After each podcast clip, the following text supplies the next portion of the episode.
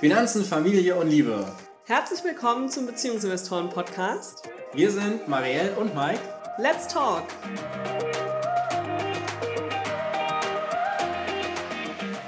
Heute haben wir ein Paar im Interview, das genauso reisebegeistert ist wie wir. Wir haben die beiden zusammen in Kuala Lumpur getroffen und äh, danach sind sie zusammen nach Langkawi weiter und nach Japan. Und ja, dann haben sich die Wege getrennt, weil die eine ist nach Bali, um dort ihre Yoga-Ausbildung nachzugehen und der andere nach Riga, um dort mal wieder seine P2P-Kredite abzuchecken, wie das Ganze denn so läuft. Marielle, von wem rede ich denn? Du redest von Lars und Alex. Lars ist wahrscheinlich einigen in der Finanzblogger-Szene bekannt als der P2P-Blogger schlechthin. Und daneben schreibt er einiges an Büchern. Und Alex ist seine Freundin, die eigentlich Lehrerin ist, aber im Moment ein Sabbatical macht. Und dementsprechend reisen die zu beiden eben zusammen, ganz viel in diesem Jahr. Und ja, da haben wir die beiden eben getroffen. Den Lars haben wir oft schon ein paar Mal vorher getroffen, gell? Ja, Lars kennen wir eigentlich schon seit Jahren. Genau. Naja, seit Jahren. Natürlich, seit drei Jahren Minimum. Ja, okay. Ja. naja, also den Lars kennen wir schon seit Jahren und die Alex haben wir eben in Kuala Lumpur endlich getroffen. Und dann haben wir eben auch ein Interview mit den beiden geführt. Und genau, jetzt hast du vom Lars natürlich so erzählt, was er macht. Die äh, Alex macht natürlich auch Sachen, nämlich zum Beispiel die Schulnanny. Das heißt, sie unterrichtet äh, Kinder, die ja auch auf Reisen sind, damit sie up to date bleiben, was so das Unterrichtsmaterial angeht. Und zusammen haben sie auch noch den Große Pause Podcast, wo sie über ihre Weltreise berichten. Genau, und ganz viele Infos geben rund um Sabbatical machen und eben Reisen als Paar durch die Welt und so weiter. Genau. Und mit den beiden haben wir über Finanzen, Familie und etwas Liebe gesprochen. es ist ein sehr unterhaltsamer Podcast. Uns hat viel Spaß gemacht und wir wünschen dir jetzt genauso viel Spaß beim Reinhören. Herzlich willkommen in unserem Podcast. Sehr schön, dass ihr euch die Zeit nehmt, mit uns über Geld zu sprechen. Da freuen wir uns total. Fangt doch erstmal an und erzählt uns ein bisschen was über euch. Vielleicht erstmal, wer ihr grundsätzlich seid, jeder von euch und dann auch gerne über euch als Paar. Soll ich anfangen? ja, du? bitte, bitte. Okay, also ich bin grundsätzlich der Lars, 35 Jahre alt und ähm, bin mehr oder weniger von Beruf aktuell Online-Unternehmer. Und die meisten kennen mich wahrscheinlich durch meinen Finanzblog Passives Einkommen mit Peer-to-Peer. -Peer. Da schreibe ich über meine Erfahrungen in Peer-to-Peer-Kredite. Und ansonsten habe ich noch so das ein oder andere Buch veröffentlicht, ähm, habe viele Kooperationsprojekte im Internet, die ich jetzt äh, unmöglich alle aufzählen kann. Und zusammen mit Alex habe ich den Große Pause Podcast, wo wir jetzt aktuell über unser Sabbatical sprechen. Und wer bist du so? Ja, also ich bin Alex. Äh, vielen Dank, dass wir dabei sein dürfen und Dank für die Einladung. Ähm, ich bin 33 Jahre alt und ich bin ähm, eigentlich Lehrerin an einer Gesamtschule, unterrichte Sport, Mathe und Religion. Und wie Lars ja eben schon gesagt hat, sind wir gerade im Sabbatjahr und äh, deswegen bin ich gerade nicht in der Schule und reise viel und habe äh, gleichzeitig auch noch ein kleines Projekt nebenbei und zwar die Schulnanny, wo ich dann reisende Kinder beim Lernen unterstütze. Genau, die nicht in der Schule sind. Hm. Und ähm, was ich dazu noch erzählen muss, sie hat jetzt auch äh, die Citizen Circle Konferenz hier auf Langkawi, ähm, wo ganz viele Online-Unternehmer zusammenkommen und da hat sie auch die Kinderbetreuung gemacht. Das kam so gut an, dass sie das jetzt äh, weiterhin da machen wird. Da bin ich mal sehr gespannt. Ja, es hat auch sehr viel Spaß gemacht. Also ich nenne sie immer den Kindermagneten. So einen Kindermagneten habe ich ja auch. Das ist bei uns der Mann. Liegt vielleicht daran, dass er auch in der Schule arbeitet. Als ja, es könnte daran liegen, ja. Es muss am ähm, Jahrgang liegen. Das stimmt. Du bist auch 86, richtig? Echt, seid ihr beide gleich Jahrgang? Genau, 86 scheint ein äh, kinderlieber Jahrgang zu sein. Sehr gut. so, dann verratet uns doch noch auch ein bisschen was über euch als Paar. Wie lange seid ihr denn zusammen und was möchtet ihr über eure Beziehung so preisgeben? Wir sind jetzt äh, sechs Jahre zusammen und wir haben uns online kennengelernt. Und ähm, Lars hat mich an das Reisen sozusagen gewöhnt oder ja, mich infiziert, will ich mal sagen.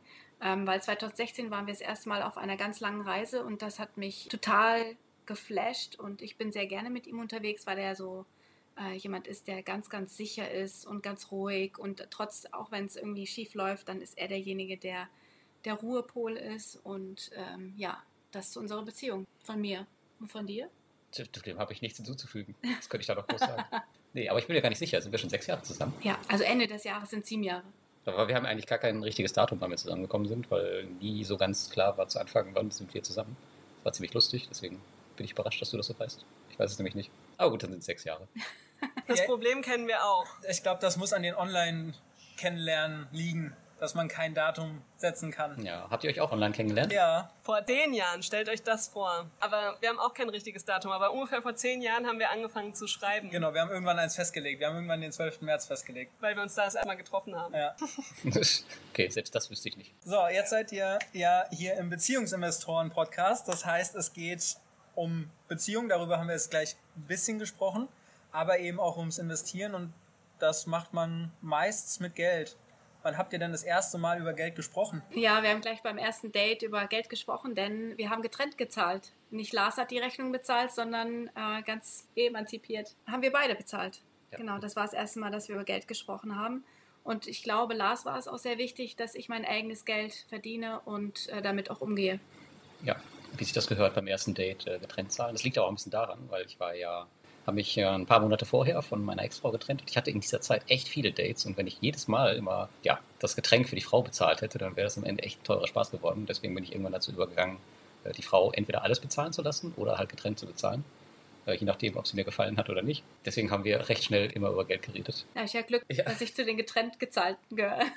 Wenn du bezahlen hättest müssen, dann hättest du schon Bescheid gewusst. ja, ja. Also das heißt, Lars, du hast das Ganze angesprochen. Ähm, ja, genau, weil Geld ja sowieso immer schon ähm, mein Thema war, auch damals schon.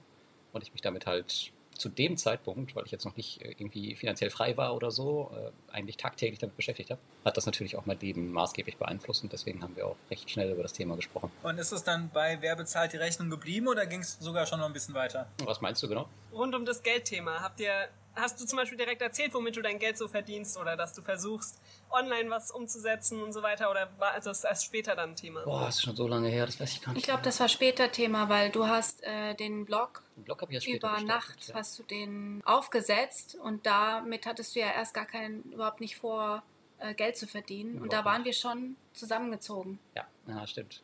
Na, ich Und glaub, das damit, war damit drei Jahre so später. Affiliate-Seiten und sowas, mit denen ich äh, Geld verdient habe. Naja, auf jeden Fall habe ich damals schon versucht, mit ähm, diversen Mitteln irgendwie Geld dran zu schaffen, damit ich mich von meinem Arbeitgeber irgendwann mal lösen kann. Das war so mein Thema damals. Okay, also war es für euch nie so ein Tabuthema oder ein komisches Gefühl, wenn man über Geld miteinander gesprochen hat, sondern es war eigentlich von Anfang an ein einfaches Gesprächsthema für euch? Ja, ich fand, das äh, war einfach, weil wir eben wussten, dass wir jeder seinen eigenen Budgettopf hatten und dass wir nicht von dem anderen abhängig waren und auch keiner Angst hatte, dass einem was weggenommen wird von der anderen Seite.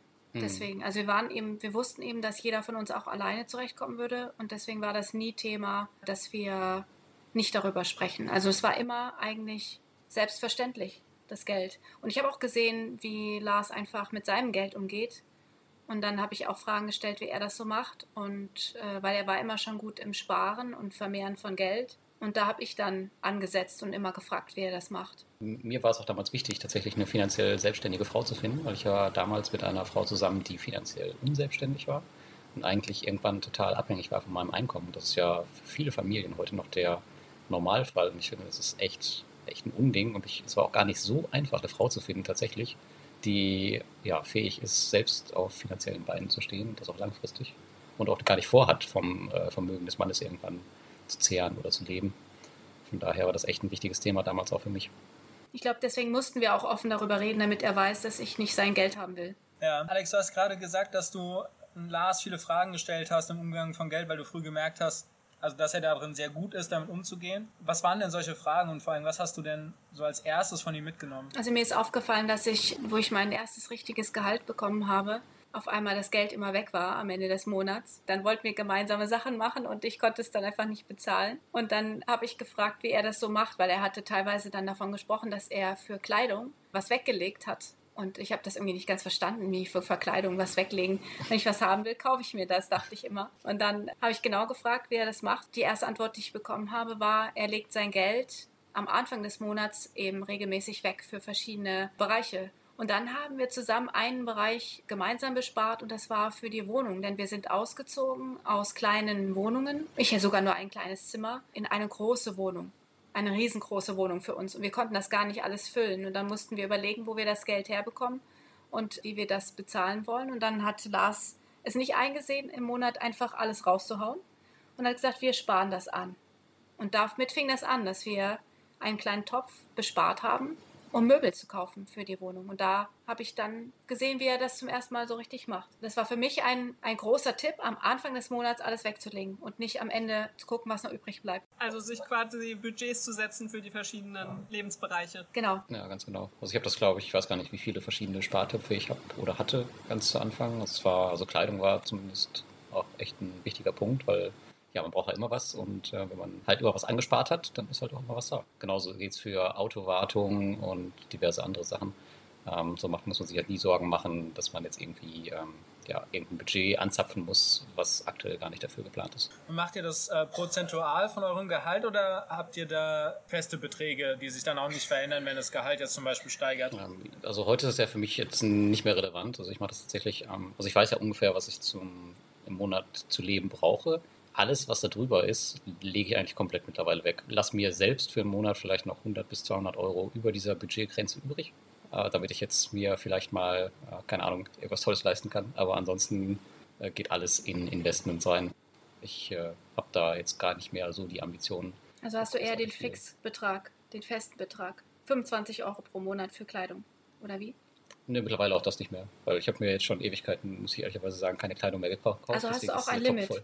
Also hast du eben auch ein Limit eines deines Topfs. Also du entscheidest, bis 500 Euro spare ich für Kleidung an und dann höre ich auf. Ja, genau. genau beispielsweise die Grenze ja. für Kleidung ist 500 Euro und wenn der Topf voll ja. ist, dann spare ich dafür zum Beispiel ja. nicht mehr weiter an. Das habe ich früher so gemacht und so mache ich es auch heute. Und tatsächlich habe ich diesen Topf schon lange nicht mehr angefasst. Soll ich vielleicht mal machen, oder? Weiß ich nicht. Die T-Shirts sind noch ganz.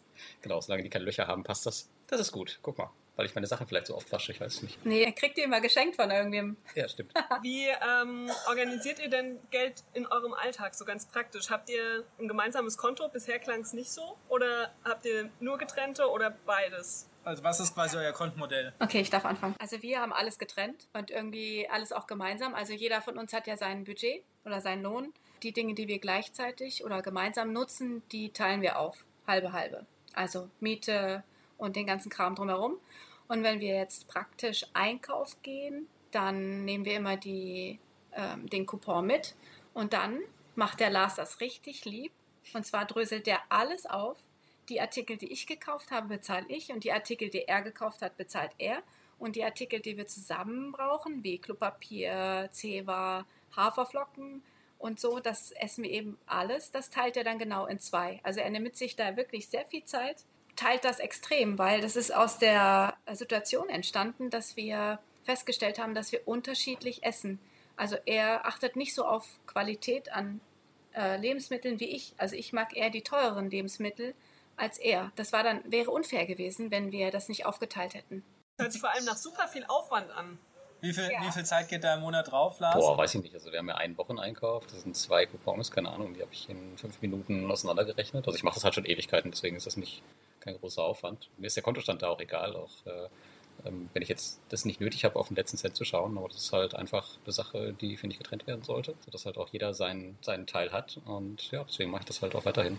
Also es verbraucht echt nicht mehr viel Zeit, es ist so drin bei mir, dauert nicht lang. Ja, und ich kriege dann die Rechnung. Einmal im Monat. Ja, genau. Aber das heißt, ihr habt dann nur getrennte Konten und überweist euch dann gegenseitig sozusagen, dass ihr die ähm, gemeinsamen Ausgaben 50-50 teilt. Mhm, genau. genau. Und wenn wir was gemeinsam haben, wie zum Beispiel jetzt der, der Pot mit den Sachen für die Wohnung, den wir auch schon ewig nicht mehr angefasst haben, da hat er einfach alles in seinem, auf seinem Konto. Da vertraue ich ihm, dass er das Geld nicht ausgibt. Du kannst ja jederzeit in meine Excel-Tabelle schauen. Ja. ja, das haben wir mit unserem äh, gemeinsamen Depot tatsächlich so ähnlich. Da gibt es auch eine Excel-Tabelle, in der genau aufgeschlüsselt ist, wer hat wie viel in welche Aktie investiert dass man es theoretisch wieder auseinandernehmen könnte. Ja, tatsächlich gibt es ja diese, diese Theorie, also es gibt ja viele, viele Blogger, die dieses Mehrkontenmodell und sowas ähm, propagieren, aber ich finde, das ist gar nicht notwendig, wenn man halt die Disziplin hat, alles in einer Excel-Tabelle unter Kontrolle zu haben. Dann muss man nicht 10.000 Konten eröffnen, um das unter Kontrolle zu halten, sondern kann das alles über ein Konto regeln. Man muss es halt nur immer wöchentlich oder monatlich aktuell halten und das ist halt viel, viel einfacher. Ja, es lockt halt total, ne? wenn da eine große Summe steht, die auszugeben. Das stimmt. Ja. Deswegen machen die das ja. Das stimmt, ja. Ich habe es noch nie gemacht. Also ich habe zwei Konten. Ich schiebe das, was ich habe, was ich nicht ausgeben möchte, auf das Tagesgeldkonto. Ja, weil du das aktuell sparen kannst. Ja. Ja, das mache ich auch so, um auch die 0,1% Zinsen mitzunehmen. Oder sind es 0,01? Ich habe keine Ahnung. 0,01 ist, glaube ich. Auf jeden Fall wenig. Bei Kontenmodellen, wer dazu mehr wissen will, wir haben natürlich auch einen Blogbeitrag zu, wo wir unsere Meinung kundtun, wie es mit Konten Kontenmodellen aussieht. Aber ich weiß, dass der Lars da noch ein Projekt am Start hat, was Kontenmodelle angeht. Ja, es gibt ähm, aktuell ist ein Buch in Produktion, der, zusammen mit dem Alex Fischer von der E-Book-Woche. Und ähm, da werden wir halt verschiedene Kontenmodelle einmal vorstellen. Und am Ende kann sich eigentlich der Leser raussuchen, was für ihn am besten passt und halt verschiedene Sachen einfach ausprobieren.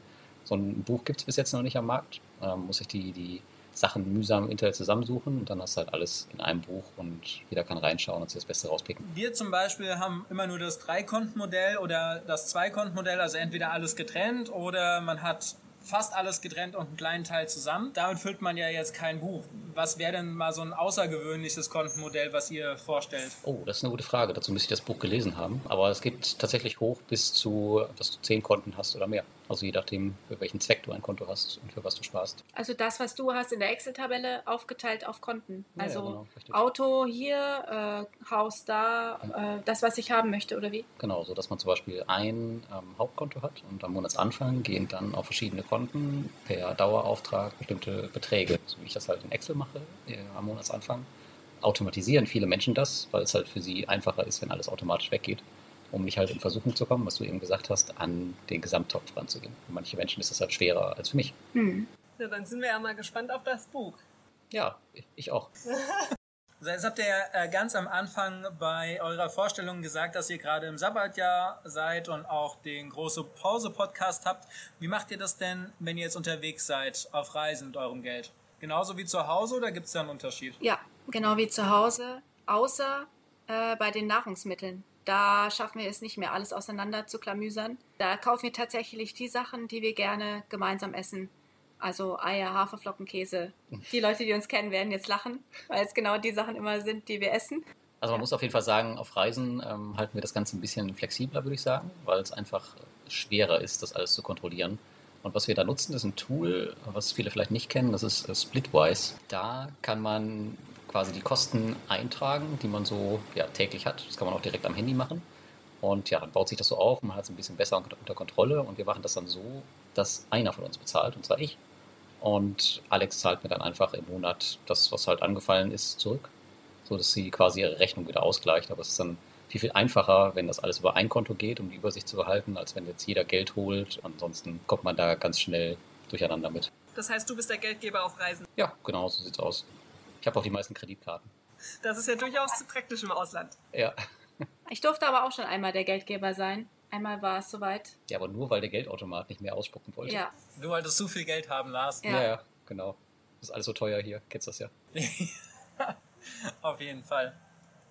So, jetzt gibt's bei euch ja noch ein weiteres spannendes Thema. Und zwar, Lars, du hast ja einen Sohn, der ja auch immer mal wieder in eurem Podcast mit auftritt und eben auch mit euch mitreist manchmal. Wie läuft's denn mit dem Geld für Lenny? Wie ist es denn da aufgeteilt? Bezahlst du da alles oder kann es auch mal vorkommen, dass Alex auch irgendwas für ihn bezahlt? Na, also generell bezahle ich alles, weil es ist ja nicht Alex Sohn, das betrifft sie nicht. Ähm, aber es gibt natürlich immer wieder Kleinigkeiten, wo sie halt bezahlt, äh, wenn es jetzt kleine Geschenke sind oder im Alltag, wenn die mal irgendwo unterwegs sind. Und wenn sie das nicht in Splitwise einträgt und ich es nicht mitbekomme, dann kann ich sie natürlich auch nicht zurückzahlen. Aber ansonsten versuchen wir tatsächlich die großen Kosten, die für Lennart anfallen, wie zum Beispiel, er ist jetzt fast acht Jahre alt, das heißt, er braucht auch mal einen eigenen Platz im Flugzeug und so und ähm, das Zimmer muss größer sein dass wir diese Sachen dann schon durch drei teilen, dass ich dann halt zwei Drittel übernehme von allen ähm, und Alex das andere Drittel. Also da versuche ich schon drauf zu achten.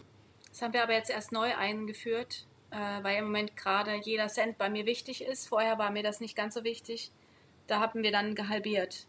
Die Kosten, auch die äh, Nahrungsmittel haben wir, haben wir halbiert und so.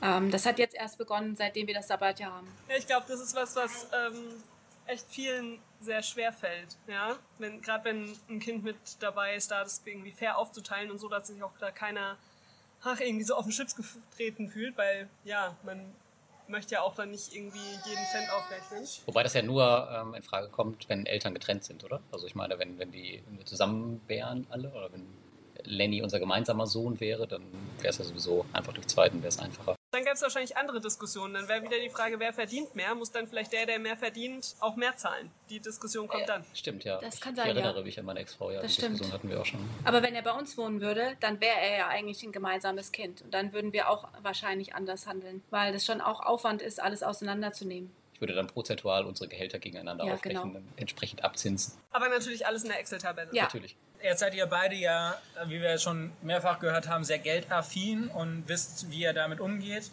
Wie, wie bringt ihr das denn an Lenny weiter oder wie gebt ihr das an ihn weiter? Habt ihr da schon was, ein Interessiert ihn das? Ja, wir haben äh, gemerkt, dass Lenny auf der anderen Seite der Familie ähm, das mit dem Geld nicht so richtig beigebracht bekommt und dass er vieles haben will und haben und haben und haben und so das Geld wenig in Relation setzt zu dem, was er alles hat schon im Kinderzimmer. Und dann haben wir uns überlegt, dass wir, wenn er Geld geschenkt bekommt, immer ähm, drei Viertel sparen muss, das andere Viertel frei für sich wählen darf. Das kommt dann auch in seine Spardose und das darf er dann ausgeben, wann er möchte. Und das haben wir jetzt vor einem Jahr begonnen und seitdem bespart er Bondora mit den drei Viertel des Geldes und sieht, wie das dort wächst und sieht auch bei seinem Papa, wie sein Vermögen wächst, denn sein Papa hat welches Tool? Welches Tool hast du? Portfolio-Performance. Portfolio Performance, genau. Um da diesen Ring, da ist ja so ein Ring, so eine Darstellung, wie viel er wo investiert ist, genau.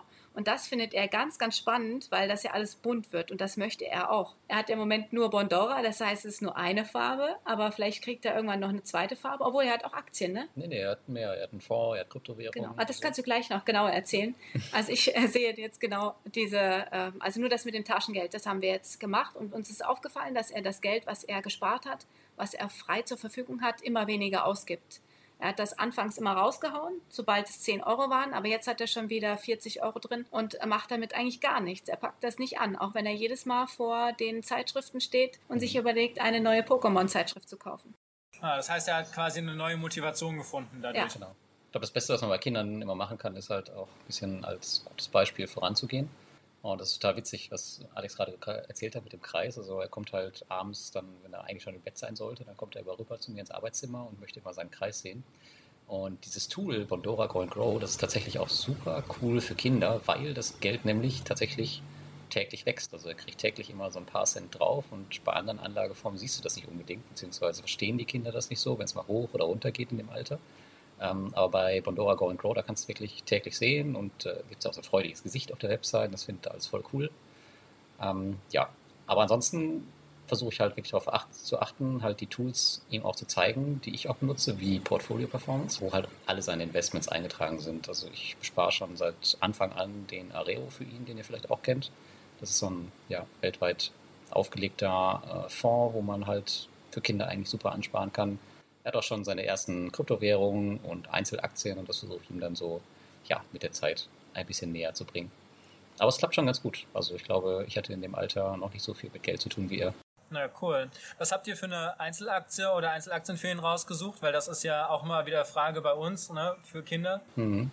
Tatsächlich setze ich da auf ähm, Tech-Aktien, das heißt also Facebook, äh, Google etc.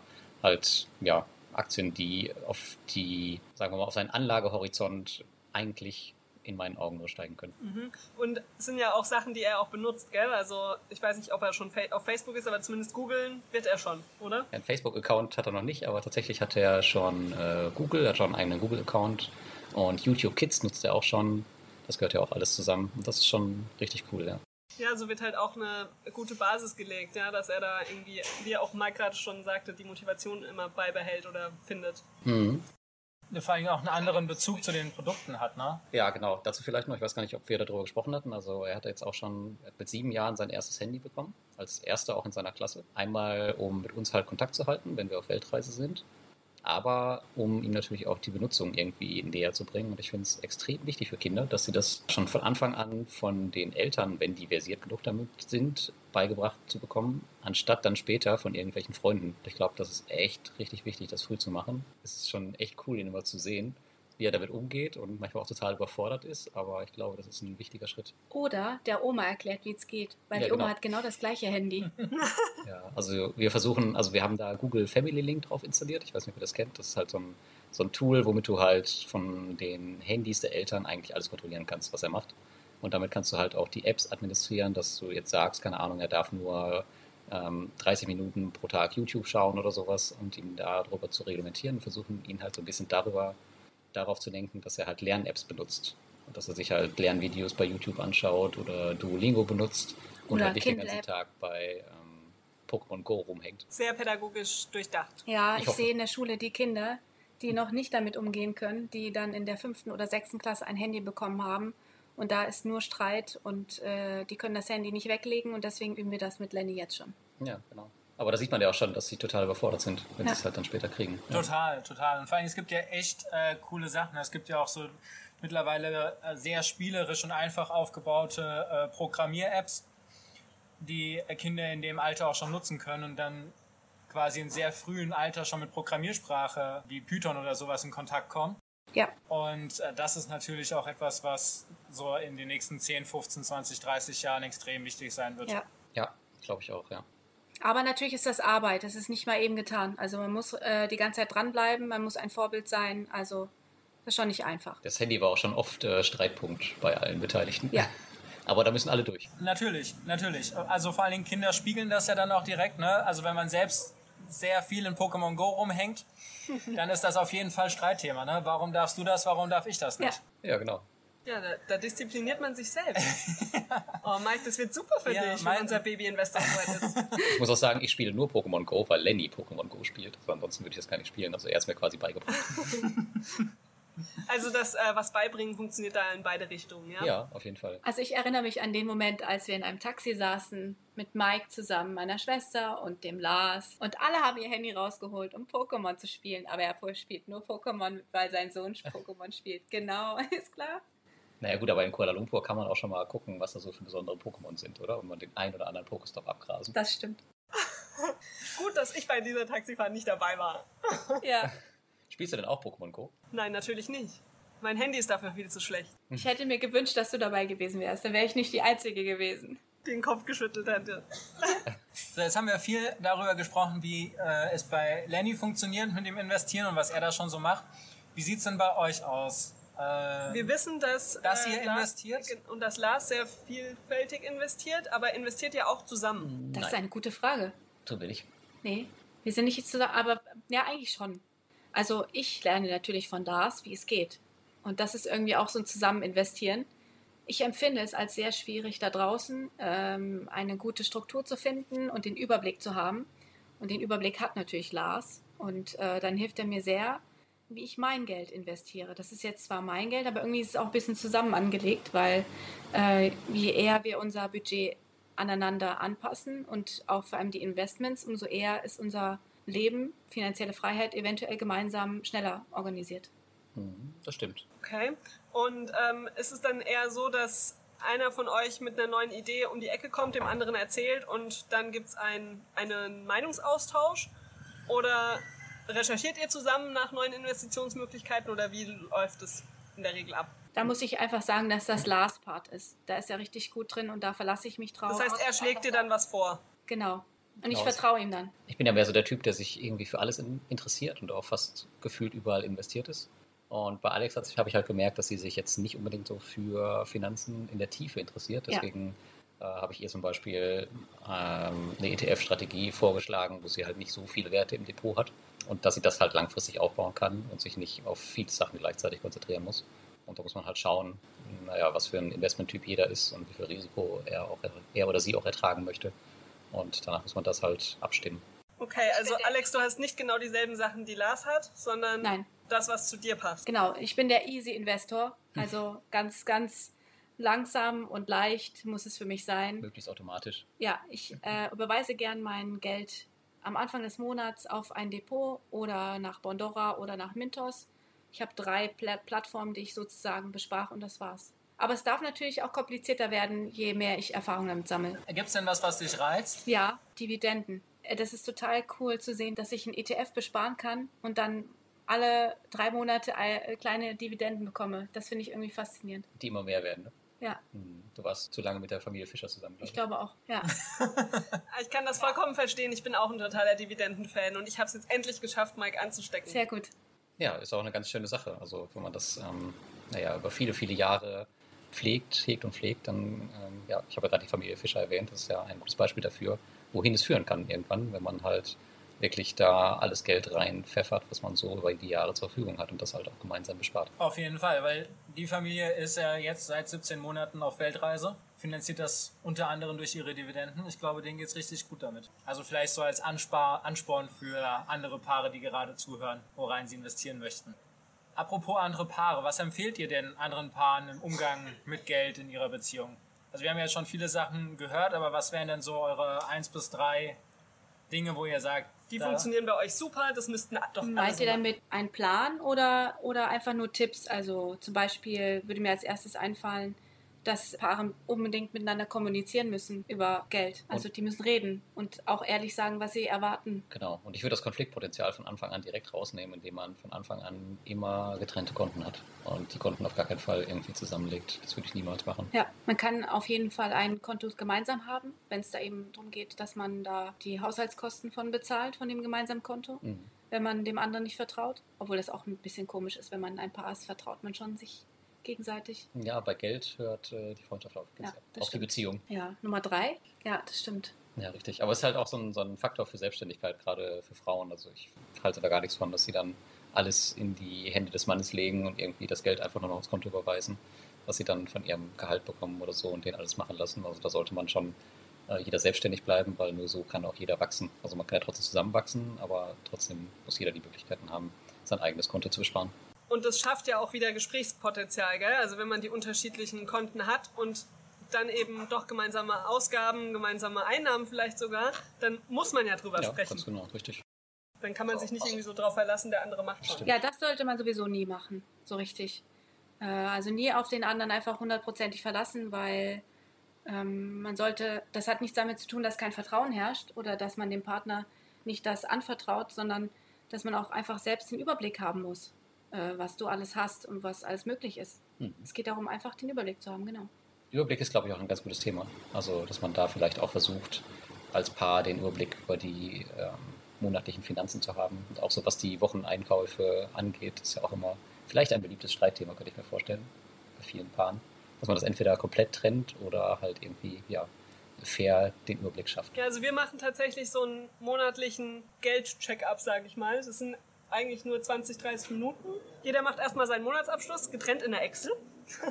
Und ähm, dann aber in derselben Excel. In derselben Excel, ja, ja. Aber dann sprechen wir da auch kurz drüber und sagen immer, okay, das ist passiert, das steht an. Das ist, hilft schon echt, wenn man da sich einmal im Monat so kurz Zeit nimmt, um einfach klar zu kriegen, was steht an, ja. Und was können wir auch gemeinsam machen in der Das Zukunft. glaube ich, ihr habt ja auch noch das äh, ein gemeinsames Einkommen, Einkommen, oder? Ja, also wir haben jetzt ja zum Beispiel auch gemeinsame Mieteinkünfte und so weiter. Also Wir haben auch ein gemeinsames Unternehmen. ja, Ja, aber, also es ist bei uns einfach nochmal irgendwie anders verwurzelt noch mehr Thema, ja.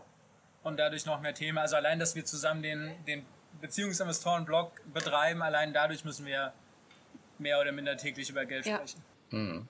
Ja, aber dieses Überblick behalten, das machen wir echt regelmäßig einmal im Monat. Ja, ja, genau. Ich glaube, das, Es motiviert auch. ja. Also das ist, Total. ich bin, je, jeden Monat geht ja mehr oder minder das Vermögen hoch.